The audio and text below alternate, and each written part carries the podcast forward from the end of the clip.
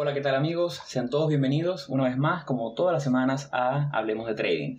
Mi nombre es José Pérez y estoy nuevamente junto con mis compañeros Jeffrey Paredes y Arturo López en el podcast latino, podcast en español sobre trading, sobre finanzas, emprendimiento en general.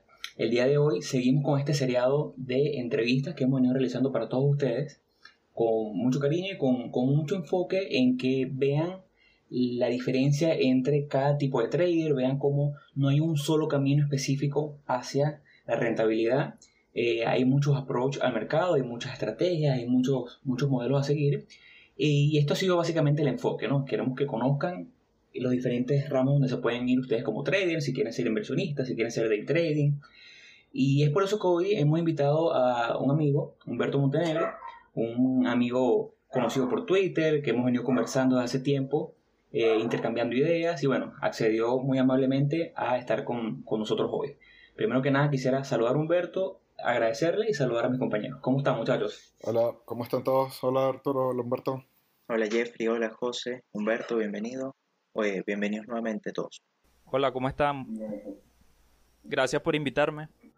Bueno, eh, primero que todo nosotros tenemos como un, como un, un, orden de ideas en lo que iremos tocando, ¿no? Hablaremos un poquito sobre quién es Humberto, su background, un poquito cómo comenzó el interés en los mercados, eh, el tiempo que lleva estudiándolo, qué modelos o en qué se enfocó cuando comenzó, estrategias, manejo de riesgo, como saben nos enfocamos muchísimo en manejo de riesgo, es nuestro, nuestro norte, un poquito de la psicología y, en global eh, saber un poquito cómo es no, nos interesa tanto la parte de estrategias directamente, nos interesa saber quién es Humberto como trader. Entonces, bueno, quisiera que, te presentaras ante la comunidad, Humberto, y, nos cuentes un poquito de ti, qué eres, qué estudiaste, de dónde eres. Eh, bueno, eh, yo estudié ingeniería mecánica, este, y también luego hice un posgrado en finanzas porque me llamó la atención ese mundo. Eh, yo quería saber cómo, cómo podría invertir mi dinero de manera eficiente, no solamente consumir, gastar el dinero, sino aprender a invertirlo, qué hace, cómo multiplicarlo, de alguna forma sacarle provecho al dinero que yo iba em, generando de acuerdo a mis ingresos. Eh, yo empecé primero como leyendo el libro Padre Rico, Padre Pobre, ahí me empezó como un interés por las finanzas y me llamó la atención de que hay muchas personas que pueden tener una mejor vida tratando de aprender a, a invertir ese dinero. Después de ahí, como les dije, hice un posgrado en finanzas y ahí me interesa, me interesó mucho más el, el, tema del trading y de, las inversiones. Eh, yo empecé como, como si fuera un casino. Em, invertía, pero no tenía como tal un plan de trading, sino que compraba una acción, esperaba que, que la acción subiera por suerte, porque leí una noticia. Eh, no tenía ninguna, ningún tipo de gestión de riesgo. Y yo creo que muchos traders empiezan de esa forma, o sea, muy desorientados, este, piensan que es fácil, que, que pueden generar dinero sin ningún esfuerzo y la verdad es que, es que no es así. Eh, no sé si les comenté, yo vivo en Valencia, este, en Venezuela. Eh, sigo aquí como apostando al país, tratando de, eh, de invertir y, y, generar ingresos como le comentaba. no sé si tienen alguna otra pregunta con respecto a, Ahora, a mi persona. Sí, siempre, siempre nos, siempre le hacemos la misma pregunta a, las personas que hemos entrevistado y es que, por lo menos en el caso de los venezolanos, nosotros aquí no tenemos ningún tipo de educación financiera más allá de la que nos pueden dar en, el hogar. Pero creo que la cultura del venezolano nunca fue muy ahorrativa, nunca fue muy de invertir. E incluso creo que, que, bueno, se ha democratizado y se ha popularizado las inversiones en la bolsa, pero hace 10 años le preguntabas a un venezolano en la calle cómo invertir en la bolsa y nadie sabía. ¿Dónde comienza ese interés tuyo por los mercados? Más allá de, o estando en la universidad, antes de la universidad, te llamaba la atención, ¿cómo comenzó? Bueno, eso fue hace como 5 años por ahí que, que comenzó realmente el interés por los mercados. Yo siempre había conocido sobre los mercados, pero no había profundizado.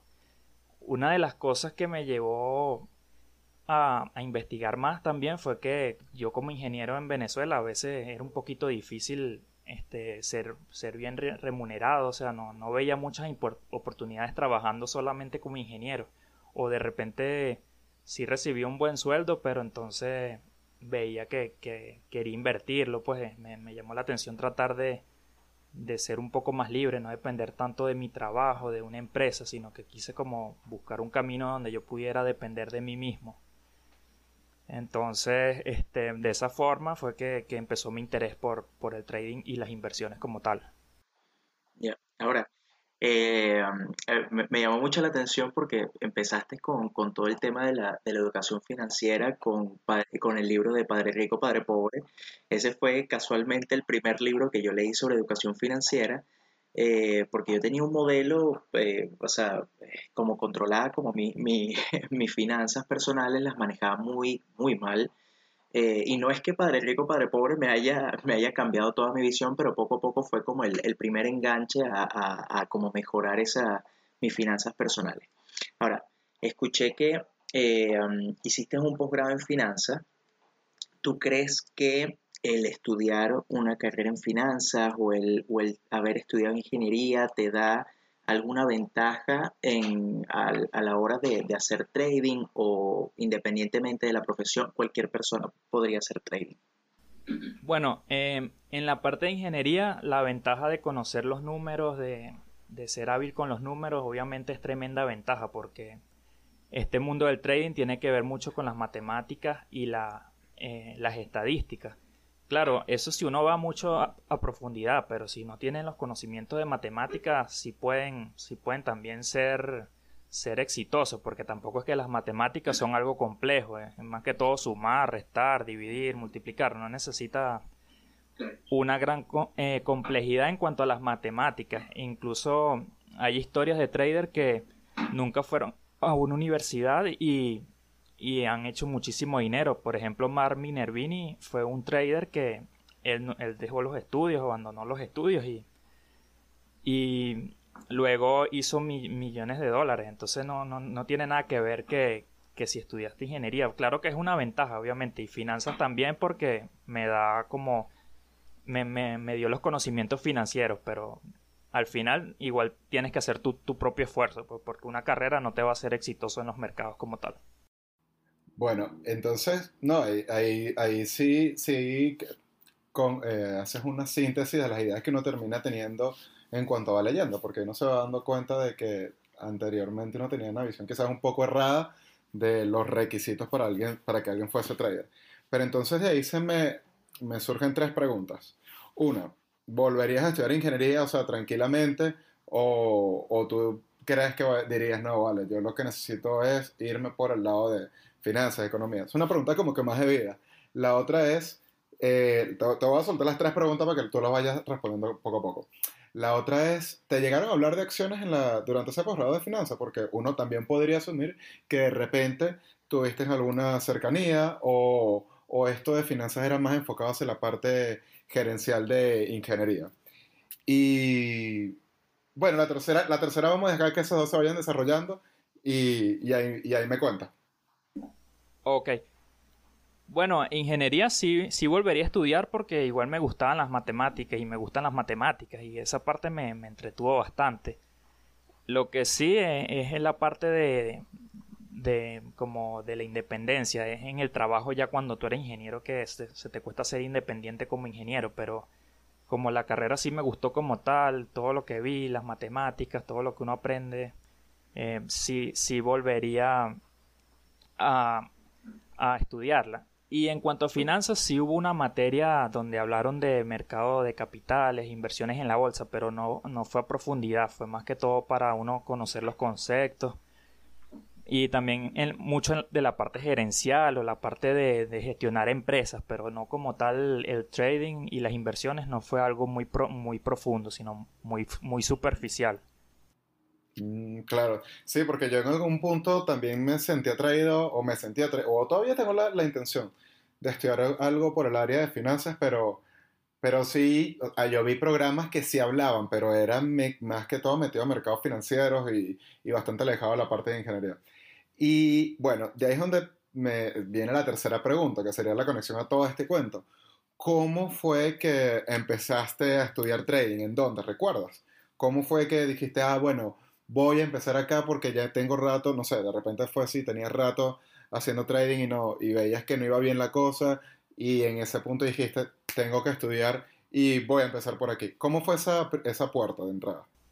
Bueno, no fue como tal un curso ni nada, sino que yo empecé a, a interesarme por mí mismo. Em, creo que una vez metí como 300 dólares en una cuenta para ver cómo era y los perdí rapidísimo, pues y por un tiempo me olvidé de eso. Muchas personas empiezan de esa forma y y por un tiempo me olvidé. Después me, me, fui interesando más viendo videos de YouTube. Este, no invertía, pero seguía viendo videos, pues, y me propuse como a prepararme, como a prepararme para, para ser mejor trader. Y en internet siempre se consigue mucha información, este, hay libros que tú puedes descargar, este, o sea, es bastante lo que, lo que internet puede hacer por ti y que ahorita toda la información está a la mano como tal. Ahora, eh, nosotros hemos conversado aquí en los episodios anteriores donde hablamos un poquito de la historia de cada uno de nosotros y hemos compartido cómo en el caso de los tres caímos en esa al inicio con, conociendo el trading, conociendo a, los marqueteros que te, te, muestran los Lamborghini, te muestran toda esta vida de lujo, caímos en creer que el trading era dinero fácil, que era dinero rápido y que, y que era todo lo que hoy los cuatro sabemos que no es mi pregunta es, ¿tú caíste en, esa, eh, en ese marketeo de los retornos fabulosos, de 100% mensual de retorno, de los carros? ¿Caíste en eso o siempre viste el, trading un poquito más escéptico? Eh, bueno, yo sí caí, caí en eso porque de verdad que es difícil cuando tú estás empezando y no tienes idea. Siempre te dejas llevar por los brokers o por videos de YouTube donde te prometen ganancias enormes. Entonces uno siempre, siempre se deja llevar por, uno tiene como ideas a futuro un poco fantasiosas de querer resolver tu vida eh, de manera fácil y rápida, sin problemas. Entonces, de verdad que es bastante difícil no caer en eso porque hay demasiado marketing y demasiado dinero que invierten para, para hacer promesas a las personas.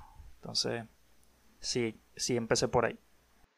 Sí, es que es difícil porque de verdad que, por lo menos en mi caso, yo creo que eh, al principio es como que lo que más te llama la atención de, del mundo, o sea, eh, todo ese marketing que, que, hay detrás de que te prometen retornos excepcionales de la noche a la mañana, convierte 100 dólares en 10 mil en dos semanas, unas cosas que te dices así como eh, absurdas ahorita en este momento que, que, ya uno tiene un poquito más de, de trayectoria en, en esto.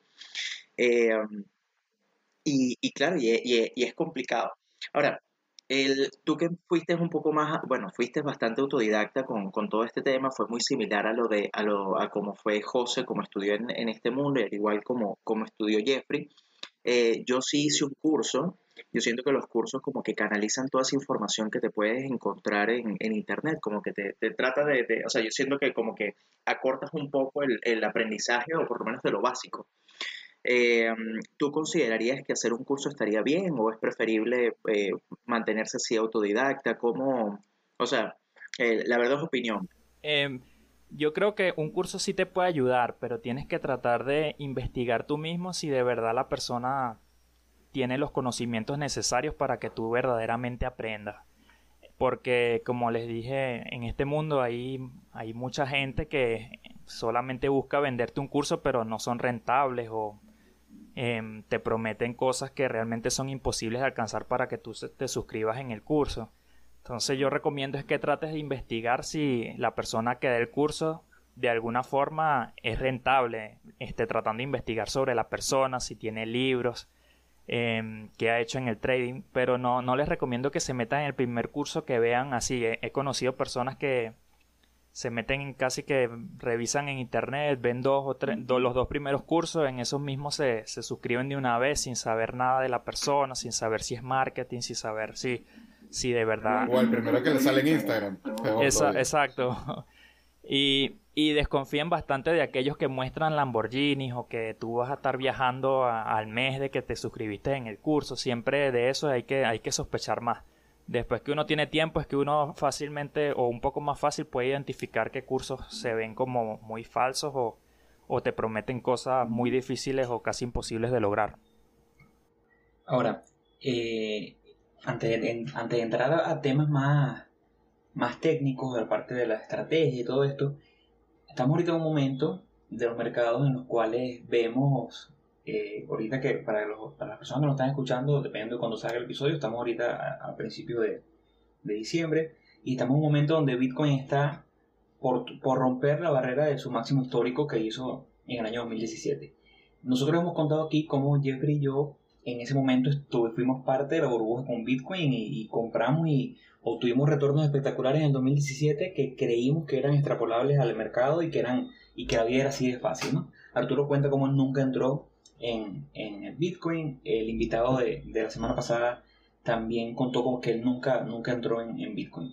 ¿Tú tuviste algún tipo de aproximación al Bitcoin en ese momento de la burbuja, que ya estabas estudiando los mercados? Eh, ¿Operaste, no lo operaste? ¿Hoy en día lo operas? Sí, en ese momento sí, eh, sí entré, pero como les digo, todavía no tenía una estrategia muy buena para entrar, simplemente me dejé llevar por las emociones, por lo que todo el mundo decía, que Bitcoin iba a llegar a la luna, que... O sea, y ahorita veo que eso ya cuando todo el mundo empieza a hablar de algo es porque una tendencia está a punto de terminar ya, o sea, ya es demasiado tarde para, para entrar. Eh, tuve la suerte de que, de que pude vender con alguna ganancia, pero por emociones también, no era porque tenía un plan ni nada, sino eh, simplemente vendí porque no quería perder todo lo que había ganado. Como eh, el Bitcoin había subido tanto, eh, yo lo que hice fue guardar algo de ganancia, pero no, no tenía un plan como tal.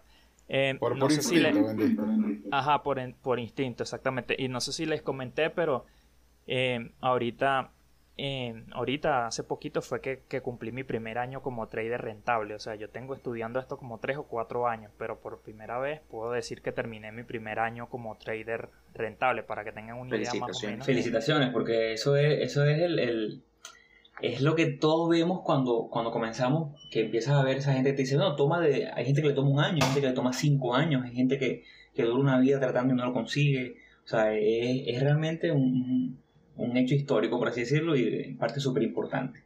Y yo ahora quiero, quiero, quiero entrar a esa parte de, de, de la estrategia, porque como hemos comentado, ya te, dijimos, a nosotros no nos... Una de las cosas que me llama la atención y, y aparte que, bueno, conozco cómo has venido evolucionando y, he visto, te he visto en las redes, eh, me llama la atención porque tú sigues a las personas que yo sigo también hemos debatido, hemos compartido ideas de, personas como Mark Minervini, que yo lo he repetido muchas veces en este podcast. Eh, hay un trader que se llama eh, Long Stop Wolf, trader, el, tailandés este que, comparte muy buen material. Eh, Jeffrey también lo sigue. Entonces, más o menos por ahí puedo darme una idea, pero yo quisiera que la gente que nos escucha hoy sepa de parte de ti quién eres tú como trader. Tú eres un trader eh, fundamentalista, eres un trader técnico, eres un trader que usa las dos cosas. ¿Por qué rama vas tú?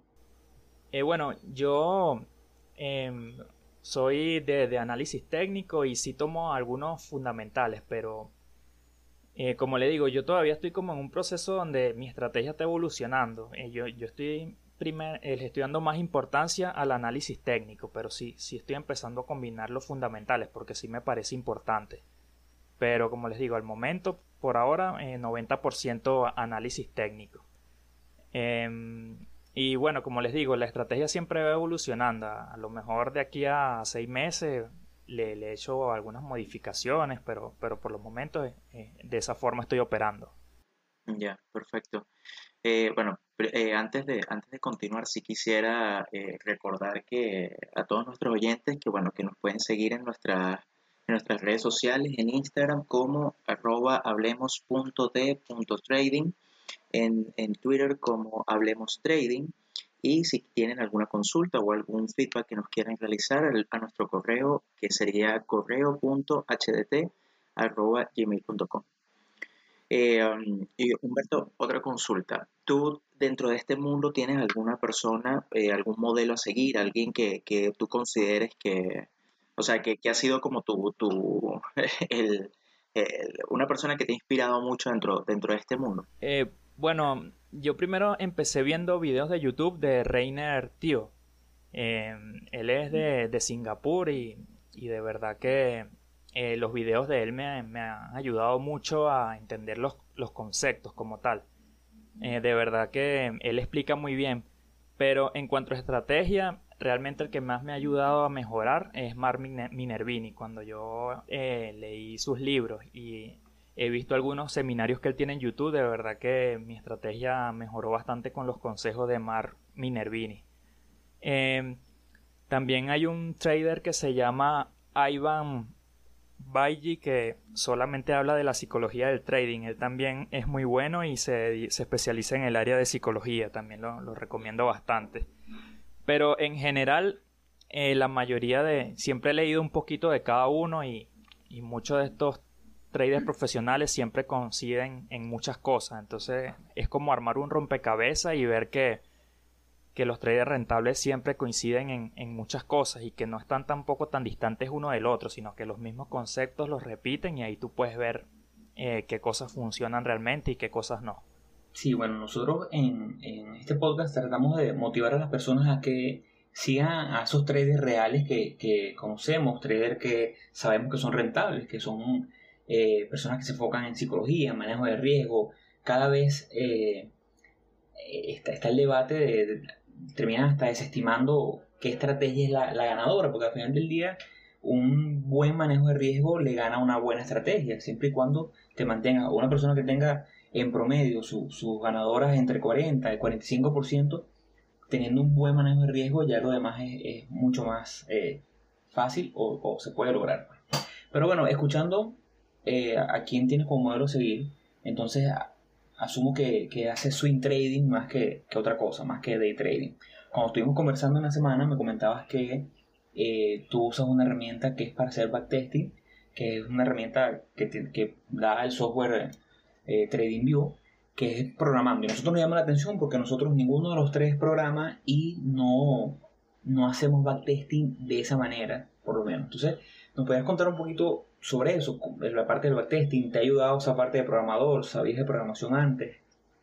Eh, bueno, eh, yo en la universidad vi una materia sobre programación, no fue tan, tan profunda la cosa, pero en un momento que, que, que estaba pensando cómo mejorar mi estrategia, se me ocurrió, como siempre hacía algunas estrategias, pero no tenía la confianza para seguirlas aplicando porque no le había hecho backtesting, entonces se me ocurrió eh, hacer backtesting pero con indicadores para poder medir qué tan, qué tan efectiva es una estrategia.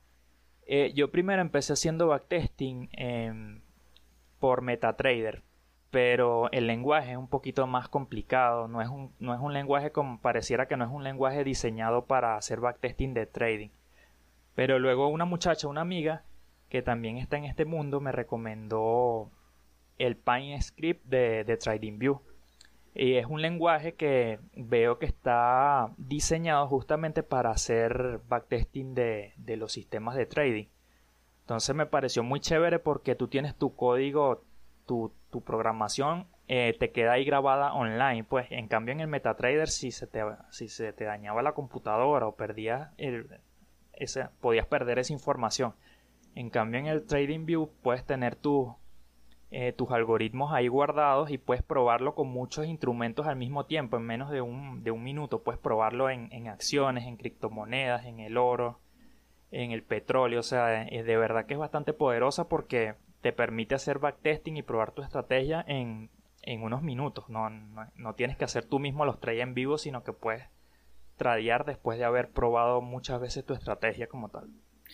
Mira, qué interesante, qué interesante todo eso que comentas, porque eh, esa es otra parte que llama mucho la atención del trading, que uno se va dando cuenta a medida que va indagando más, y es que hay distintos tipos, digamos, de especializaciones, y cada quien va tomando por un curso distinto, y a ver, eh, quizás es porque me he rinconado mucho en la manera en la que yo veo el trading, pero yo no tengo esa visión de, de irme por la parte, o sea, sí me gustaría, pero no he tenido ese punto de contacto que me enganche con la parte de programación. Entonces, por ahí sí quisiera preguntarte, ¿a quién serías tú? A ver, me, comentas que tu amiga te, habló y te recomendó algunas cosas, pero si alguien tiene el interés de tomar ese camino, ¿a quién recomendarías tú y, qué? ¿O hay alguien en quien recomendarías? Bueno, la verdad es que... Que sigan a Humberto, síganlo en Twitter. Sí, claro. Hazte promoción. claro, claro, síganme, me pueden seguir. Em, la verdad es que esta parte del backtesting en, así por algoritmo la empecé yo solo como tal. O sea, no, no fue que yo vi un sistema de trading en, en sí, veo que, que, muchos de ellos hablan de los sistemas de trading, por lo menos Reiner Tío lo, lo menciona. Etsy y también he leído que usan, pero ellos no explican su sistema como tal. Es muy a veces no consigo los sistemas que ellos usan. Este, un libro que sí les puedo recomendar que, que sale sobre eso se llama Following the Trend de Andreas Klenow, que explica cómo, cómo operan los fondos de inversión. Entonces por ahí me dio como una idea para mejorar mi estrategia también. Y, pero como tal, de verdad que sería cuestión de que ustedes busquen una estrategia y traten de aplicarle ustedes mismos los indicadores y vayan probando poco a poco a ver qué es lo que más les va funcionando. Pero como tal, em, empecé así como yo solo metiéndole indicadores de cosas que iba leyendo, pero no fue que yo vi una estrategia y la, y la copié, sino que fue como evolucionando yo mismo como tal. Bueno, el, um, con esto de, lo, de la programación en, en TradingView, eh, la verdad que yo no, no, tengo, o sea, no tengo experiencia, no, no, no, no he programado como tal, sí he visto, yo sigo varias, hay una, hay una persona que yo sigo por Instagram que se llama Michael Lamotte, que, que lo he mencionado poco, pero, pero, pero lo he mencionado, que él eh, dio algunos, o sea, dejó algunos indicadores, porque yo lo sigo por Stock Tweets y por Instagram, y, dejó algunos indicadores que son como programables ya directamente dentro de TradingView. Y él lo que dio fue el código, y la idea era como, bueno, tú copiabas y pegabas el código en, en, en, en el TradingView y te quedaba todo, el, eh, o sea, ya te quedaba como en favoritos, como en la parte de indicadores. Eh, pero no tengo, no tengo esa experiencia en, de esa parte de programación, cosa que me parece súper interesante porque es lo que decía Jeffrey, es como que la, o sea, la, forma en la que cada, cada quien se puede ir, a, ir, ir especializando. Ahora, dentro de, dentro de todo esto, esto básico, o sea, dentro de todas las cosas o los pilares del trading, eh, llámese el, análisis técnico, llámese el análisis fundamental, eh, psicología del trading, el, análisis del riesgo, ¿cuál considerarías tú que es como lo, más fundamental o lo, que hay que, lo que uno tiene que más desarrollar? Bueno, eh, yo creo que hay como tres pilares fundamentales. Uno es la psicología, el otro es el análisis, el manejo del riesgo y el otro es tener una estrategia rentable. Yo creo que tendrías que balancear eh, entre, esas tres, entre esos tres pilares. Pero en, en, orden de importancia yo diría que primero el manejo del riesgo, porque eso hace que tu cuenta por lo menos si no ganas, por lo menos la mantienes. Tampoco es que vas a perder todo tu dinero. De segundo sería psicología, porque tú puedes tener un buen manejo de riesgo, pero si no sigues tu plan o de repente te empiezas a salir o empiezas a, inventar porque leíste una noticia o cambias algo de, de, tu plan de trading, entonces no funcionaría. Y tercero, bueno, la estrategia. Aunque las tienen que estar las tres bien para que tu estrategia pueda funcionar, porque si falta alguna de las tres, eh, nunca vas a ser un trader rentable. Tienen que estar esos tres pilares muy bien, funcionando muy bien. Aunque pues. ah, bueno. Eh, nosotros aquí siempre hacemos énfasis en el manejo de riesgo, eh, hacemos énfasis en psicología, obviamente en estrategia. Lo que pasa es que por lo menos en estrategia no nos enfocamos porque, bueno, ah, creo que el podcast se presta más para, para, para temas de psicología, de manejo de riesgo, que de ponernos aquí a definir y a y explicar cómo usar tal indicador con, con una, una, pizarra eh, imaginaria, ¿no? Pero haciendo énfasis en, en, la parte, para comenzar, en la parte de psicología, perdón, en la parte de manejo de riesgo, y nosotros aquí somos defensores de la que llamamos la regla del 1%, podemos incluir hasta el 2%, que es arriesgar 1 o 2% del capital por operación, por idea de trading. Eh, ¿Te, importaría compartir con nosotros y con la comunidad cuál es ese porcentaje de riesgo que tú asumes por cada operación? Bueno, eh, yo siempre trata, trato de calcular el riesgo muy, eh, siempre menor al 1%. Este, siempre, muchos traders profesionales siempre recomiendan arriesgar menos del 1% por operación. Pero hace poquito me di cuenta de algo muy importante este, que quería compartir, eh, que me mejoró un poco mi estrategia. Este, en lugar de yo de una vez arriesgar en una compra inicial el, 1%, lo que hago es que en la primera compra arriesgo el 0,5%. Y si en, la, en las próximas velas el mercado se mueve a mi favor, ahí le agrego como la otra mitad que, me faltó por, por agregar. Eh, estoy haciendo esto ¿por qué? porque he visto que cuando las operaciones te salen malas, el precio se va en tu contra de una vez. Tú entras y el precio nunca se fue, se fue a tu favor. he podido comprobar en el programa que sucede mucho esto. Entonces estoy dividiendo mis entradas en dos partes. Primero entro con 0,5% y espero que el, mercado me confirme. El mercado me dice que se quiere mover a favor mío. Entonces, ok, ahora sí te, te agrego el otro 0,5% que faltó. Y entonces estoy entrando en un precio un poquito más arriba, pero estoy esperando que el mercado me confirme. Me está diciendo, mira, sí me quiero mover a tu favor. Entonces, este, he estado explicando esta estrategia y y de verdad que sí ha mejorado un poquito lo que es mi gestión de riesgo. Y que eh, es buenísimo. Es buenísimo, eso, eso lo hemos discutido aquí eh, en varias oportunidades. Eh, yo lo aplico, aplico lo que llamamos una, una, una compra inicial y después piramidal, que es buscar la manera de en el camino ir agregando 25%, 0,25, 0,25. Y otra de las razones es la que llamamos riesgo variable, que es una de las cosas que a mí más me ayuda a defender mi cuenta y es tratar de enfocarme en... Eh, nosotros básicamente graficamos la curva de equidad, o sea, la curva de equidad de mi cuenta, de cómo esté mi cuenta al cierre de cada operación a nivel de dólares. Y le tengo un moving average de 10. Entonces, si estoy por encima de eso, ya sé que estoy eh, básicamente en, en, buena racha. Si estoy por debajo, estoy en mala racha. En base a eso, trato de, ah, si voy perdiendo y en una racha negativa de 2, 3 negativas, reduzco el riesgo a la mitad y eso me ayuda mucho a que las rachas negativas no sean tan dañinas. Sí, eh, mucha gente también eh, ajusta su, su, tamaño de la posición o su position size de acuerdo a una racha negativa, porque eso ayuda a, disminuir el, el drawdown. Eh, yo no lo estoy aplicando mucho porque como yo estoy tradeando sistemas de trading, entonces no, a veces no depende mucho de si yo estoy de buen humor o no, o de que estoy teniendo una mala racha porque yo estoy cometiendo errores, sino que yo confío en el sistema de trading y por eso no he, no disminuyo de esa forma mi, mi tamaño de la posición, sino que trato de mantener el riesgo más o menos igual. Pero sería cuestión de evaluarlo también, como les digo, mi estrategia más adelante yo la podría modificar y eso es algo que va evolucionando con el tiempo a medida que que nuevos conceptos tú le vas agregando a tu estrategia y ver cómo funcionan estos nuevos conceptos. Claro. A mí, a mí me parece bastante interesante eso de, la, de, esa, de esa entrada así, de, de esa forma escalonada, porque eh, te da, o sea, yo no lo puedo, no la aplico porque quizá, porque yo, por ejemplo, yo utilizo TradeStation y a mí me cobran comisiones por, o sea, mi broker me cobra comisión por, por, por hora de compra y, y venta. Eh, y, por el tamaño del capital que yo tengo, ese, esa comisión me afecta si hago compras o ventas dependiendo de, o sea, dentro de la misma, dentro de la misma operación. Entonces, eh, yo lo que hice fue que agarré mi, mi propia estrategia, o sea, mi, estrategia está en, eh, yo vendo cierto porcentaje de mi capital cuando llego a, cierto ratio.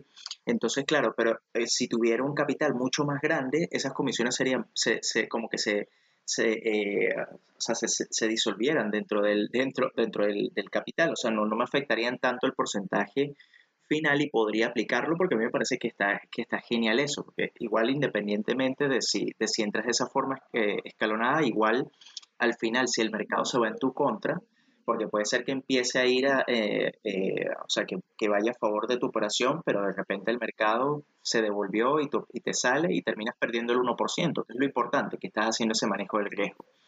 Ahora, yo quería hacerte una pregunta eh, sobre, sobre estadísticas, métricas, ¿qué, ¿qué tipo de estadísticas llevas tú sobre tu operativa? bueno, una que es muy importante, el ratio riesgo-beneficio, todos, todos tienen que llevarlo, o sea, siempre tienen que esta es una métrica que es básica. Em, también el máximo drawdown para saber cuánto es lo, lo máximo que tu cuenta va a bajar en cualquier momento, saber qué esperar. Por ejemplo, eh, no me gusta que el drawdown sea mayor al ya al 20%. Todo ya me parece demasiado, está como cerca ya, eh, para mí es como demasiado arriesgado que tu cuenta baje más del 20%. Más que todo por el porcentaje después que vas a necesitar para recuperar ese, ese 20%. A medida que más pierde tu cuenta, el porcentaje para, para, recuperar ese dinero va creciendo exponencialmente. Entonces no me gusta que la cuenta vaya más allá de, del 20%, del 20 de, de drawdown máximo.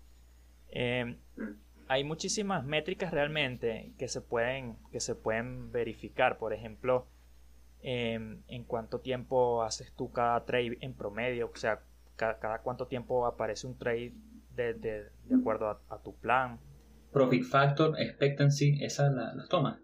Eh, sí, la, la, expectancia sí, porque es para saber que, que, tu, que tu sistema de trading está dando dando ganancia, este, también la ganancia promedio, este, el porcentaje de, acierto, el porcentaje de pérdida.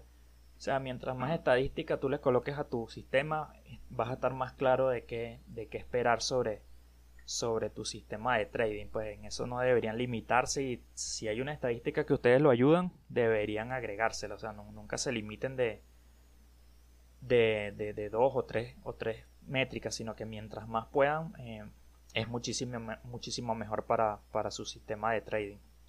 Ahora que, ahora que nos comentas eso y estás tomando la idea por ese lado de las métricas y de la data que vas recolectando de las operaciones, me salta la curiosidad de, tú, estás, tú lo estás enfocando hacia una manera de minería de data, data mining, eh, estás exportando toda esa data directamente del Trade Station o son métricas que tú vas eh, tomando en cuenta de manera digamos, no sé si se puede llamar discrecional. Esto lo pregunto porque por lo menos en una entrevista de un podcast que se llama Chat with Traders, ellos hablaban de un, invitaron, tuvieron una invitación especial de Quantopian y ellos programaban y minaban la data. Ojo, esta, este, este es el segmento publicitario a nuestros amigos de Quantopian y Chat with Traders que por supuesto que nos pagan por esta publicidad. El, pero sí, me llamaba mucho la atención eso y no sé si eso es lo que tú estás haciendo o si es data que tú mismo te armaste tu tabla Excel y la vas vaciando a pie. No, bueno, esa data, el mismo, el mismo TradingView te va dando mucha de esa, de esa data, pero también en, yo llevo un, una bitácora del trading donde voy anotando todos mis trading. Entonces en Excel también he puesto mucho de eso, en, Excel también he colocado muchos de esos indicadores, los he calculado en Excel también, pero también muchos de esos indicadores te los va dando TradingView cuando tú le cargas tu estrategia a la gráfica, él te los va dando en tiempo real, entonces eh, no tienes que estarlo calculando manualmente. Y bueno, la data la uso para, para ver cómo, cómo, cómo está yendo mi estrategia, para ver si voy en buen camino, si voy en mal camino, si está pasando algo diferente a lo que yo hice en el backtesting para simplemente para ver cómo estoy parado yo en cuanto a, a, la estrategia más que todo. Bueno, aquí es súper importante que la gente escuche y vea cómo es más o menos repetitivo y es que el buen trading se vuelve repetitivo. Como, como nuestros invitados y como nosotros hablamos siempre de psicología, eh, riesgo muy controlado, 1, 2, menos del 1% ideal. Eh, la bitácora de trading que acaba de nombrar Humberto es fundamental. Y todo esto nos lleva a el estudio del trading como tal para ser un trader rentable. Este es el trabajo que requiere el trading real para ser rentable. Si quieres ser si lo quieres como un hobby, los hobbies cuestan dinero y no hagas nada de esto. Pero si quieres que esto sea una profesión, debe llevar esto. Yo creo fundamentalmente que las estadísticas y mi hoja de Excel con todos mis datos, con mi profit factor, perdedora promedio, ganadora promedio y todas las métricas que se acaban de nombrar es una pieza fundamental que me da tranquilidad para que mi parte psicológica del trading, que también es tan importante y muchas veces es olvidada, se mantenga al ras. Yo quisiera que nos aportes un poquito y nos cuentes cómo ha sido, porque sabemos que, bueno, te enfocas en la estrategia, te enfocas en manejo de riesgo, pero una vez que empiezas con dinero real, sabemos que a lo mejor ver ese 1% menos a final del día a veces pega psicológicamente. ¿Te afectó psicológicamente? Eh, ¿Te sigue afectando? ¿Cómo lo has manejado? Sí, este, las pérdidas siempre van a afectar psicológicamente, es algo que no se puede eliminar completamente, pero tú tienes que, que tratar de controlarlo. La parte emocional eh, siempre va a estar presente porque, o sea, somos seres humanos y siempre hay emociones que son imposibles de, de eliminar, pero eh, lo que me ha ayudado con los sistemas de trading es que como ya yo tengo un sistema cuantificado que ya yo he probado, entonces tengo un poco más de confianza para, para comprarlo y para aceptar las pérdidas, porque sé que en el backtesting no hay manera de eliminar esas pérdidas, sino que siempre, siempre van, van a existir. Entonces, y, y, obviamente la pérdida del 1%, del 1% no me afecta tanto como perder un 10% de la cuenta y sí es bastante difícil de manejar psicológicamente, pero el 1% es mucho más fácil de manejar psicológicamente que, que gente que de repente, no sé, arriesga 20%, 30% de la cuenta. Eso sí es fuerte, pero 1% de verdad que no es tan complicado de, sobrellevar psicológicamente. es que eh, es una de las razones por las cuales adoptamos el 1%. Eh, primero, estadísticamente, eh, lo comprobamos con números que teniendo un porcentaje de acierto de 40, 45%, vamos a tener, que es lo que es más o menos la media profesional, eh, vamos a tener en un periodo de 100 operaciones, vamos a tener posiblemente una racha de 5 o 6 perdedoras en hilo. Al 1% hablamos de 6%. Esa gente que opera y que mete 3, 4, 5% se verá con una racha, un drawdown de 30%. Ya psicológicamente es mucho más difícil. Pero bueno, vean que aquí en Hablamos de Trading no nos enfocamos en los retornos ni nos enfocamos, eh, Humberto, ¿cuánto has hecho? Si no es cuánto pierdes, hablamos de las pérdidas, hablamos de cómo manejar las pérdidas. Ahora, eh, quiero que nos compartas ya para ir cerrando la visión a futuro. ¿Cómo te ves tú dentro de unos 5 o 10 años? ¿Qué quieres hacer de esto? ¿Quieres que eh, el trading sea eh, tu ingreso único para vivir? ¿Quieres vivir retirado del trading?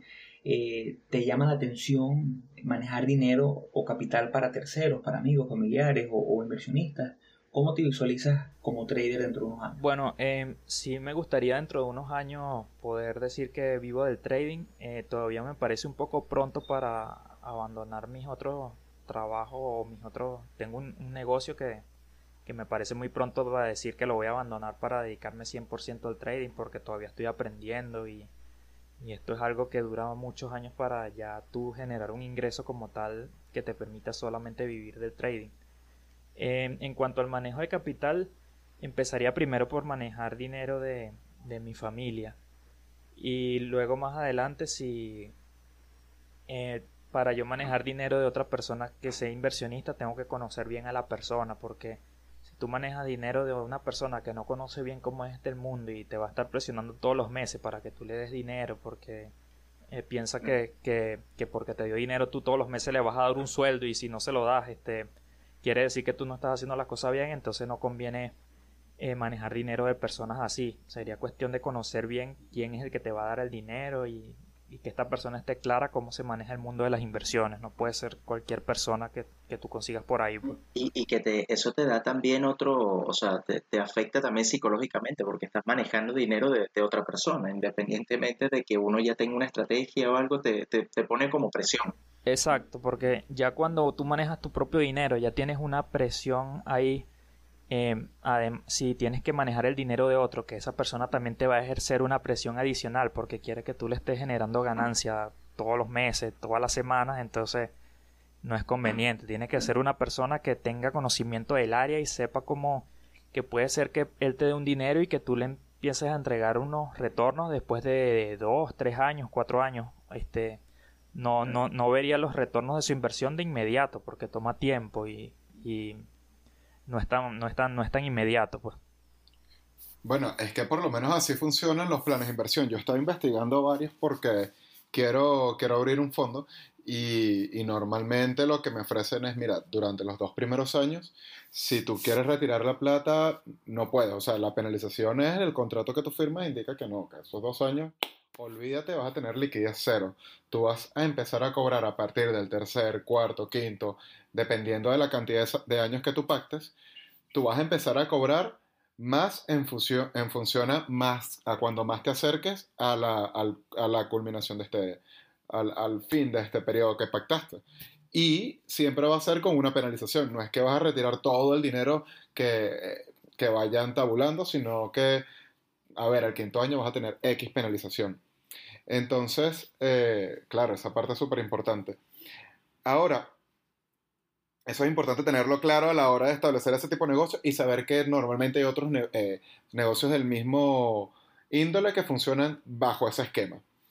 Ahora, sí quería preguntarte, eh, por lo que has estado comentando, de que has estudiado, has venido por un lado, y, se nota y se ve que, que obviamente te ha tocado pasar varias horas de lectura y de formación y el irte dando cuenta que tienes que refinar cosas que, que de repente son habilidades que no tienes y tienes que adquirir o que tienes que mejorar. Pero, ¿qué le recomendarías tú o, de repente desde tu propia experiencia muy personal que algo que te, te, hizo abrir los ojos, por lo menos el tema de manejo de riesgo, no sé, cualquier punto? ¿Qué le recomendarías tú a alguien que está empezando a, a o que quiere comenzar en el trading? Eh, bueno, primero que nada, que sean muy desconfiados de, las personas que, que, le, que les quieren, en, que, consiguen por ahí para aprender de ellos. O sea, en este mundo de verdad que hay demasiado gente que, es puro marketing o te quieren vender un curso o, o, te quieren sacar tu dinero este, prometiéndote cosas falsas. Eh, yo les recomiendo que antes de aprender traten de averiguar quién es primero la persona. O sea, siempre en, en Google uno puede averiguar bien el, eh, cómo, cómo, ha sido esa persona como trader, si, si ha sido certificado de alguna forma, si... Eh, porque de verdad que es muy fácil en este mundo, yo he visto que es muy fácil engañar a las personas y, y hay demasiada información equivocada y la, la información que es correcta eh, es muy poca, pues y abundan demasiado la información que es errónea. Entonces yo les recomiendo que, que no se metan tampoco en su cabeza cualquier información sin antes verificar de dónde viene. Esto es una de las y, y, nunca, nunca pensar que en ganar dinero empezando, sino que tratar de, si quieren hacer trading en vivo para ver cómo se comportan con sus emociones, pero arriesguen poquito, o sea, nunca metan todo el dinero empezando, sino que arriesguen una cantidad pequeña que a ustedes no les importaría si la llegan a perder. Y al final siempre hay que hacer trading en vivo porque tú sabes, es la única forma de ver cómo tus emociones van afectando tu operativa, pero lo puedes hacer con un dinero pequeño, no necesitas aprender con una cantidad enorme de dinero, sino que con algo que, que tú veas que puedes ir aprendiendo y que no te va a afectar tu vida financiera. Eso es uno de los consejos que yo le doy a las personas que esté empezando. Claro, que no compromete tus finanzas y tu estabilidad emocional, porque todo eso va a ir ligado una a otra cosa. De hecho, sí, tengo varios conocidos que, que yo les he ido comentando, mira, y tal está el trading, que yo vi que empezaste hace un tiempo y, y, terminan espantados porque de verdad que les tocó, no sé, tuvieron una muy mala experiencia con, con estos cursos que estamos hablando. Entonces, sí, de verdad que es súper acertado eso que estás comentando y, y, que ahí es donde uno dice, conchale, con que alguien escucha y de repente le, le llame la atención algo de lo que escucha en este podcast, ya uno siente que, que está contribuyendo a que otra persona no salga perjudicada. Sí, exacto. Por lo menos que una persona eh, le vaya bien gracias a, a, este podcast, bueno, ya es bastante y no, se siente bien de que uno contribuye con, con ayudar a alguien, pues así como muchas personas lo han ayudado a uno cuando uno estaba perdido, uno llegó a, a la persona correcta. Este, también es bueno que, que otras personas puedan ir mejorando su, su operativa de, del trading. Totalmente, totalmente. Y esa es la idea y es, por eso nace este proyecto, buscando devolverle un poquito a la comunidad, eh, orientarlos, porque nosotros, cada uno de los que está aquí, los cuatro que estamos aquí, dimos golpes al inicio, eh, caímos en, cursos que no servían, caímos en personas que prometían cosas que no eran, y la idea es que ustedes eh, entiendan que esto es una profesión como cualquier otra. Esos compañeros que, que habla Jeffrey, bueno, si un estudiante de medicina en primer año se lanza a un quirófano a también tendrá una mala experiencia. Pasa lo mismo aquí. Si no nos preparamos adecuadamente, no lograremos la rentabilidad y tendremos malas experiencias financieras y emocionales. Con esto eh, acaba el episodio de hoy. Súper agradecido nuevamente con Humberto por haberse tomado el tiempo, una hora de su tiempo para compartir con nosotros y para aportarle a toda la comunidad. Súper agradecido, mi pana. Eh, esto es, bueno, como siempre, hablemos de trading, como todas las semanas. Quisiera antes de despedirme y darle paso a mis compañeros invitarlos nuevamente a que nos sigan en las redes sociales, en que nos escriban, en que nos pregunten cosas. Estamos para, para ayudarnos, estamos para, para servir a la comunidad. Estamos en Instagram como arroba hablemos.d.trading, en Twitter como arroba hablemos y nuestro correo electrónico donde siempre nos escriben y compartimos material, compartimos hojas de Excel, compartimos libros, eh, correo.ht.gmail.com. Eh, gracias Humberto, gracias muchachos por, por toda la semana seguir aquí. Ah, muchas gracias por invitar. Hasta luego. Ya, muchas gracias, Humberto. Muchas gracias, Joso. Muchas gracias, Jeffrey. Ahí nos vemos en otro, otro episodio. Dale, gracias muchachos. Súper agradecido, Humberto, por, por aceptar la invitación y agradecido a todos los que nos escucharon hasta este punto después de casi 50 minutos conversando entre nosotros. Vale, saludos.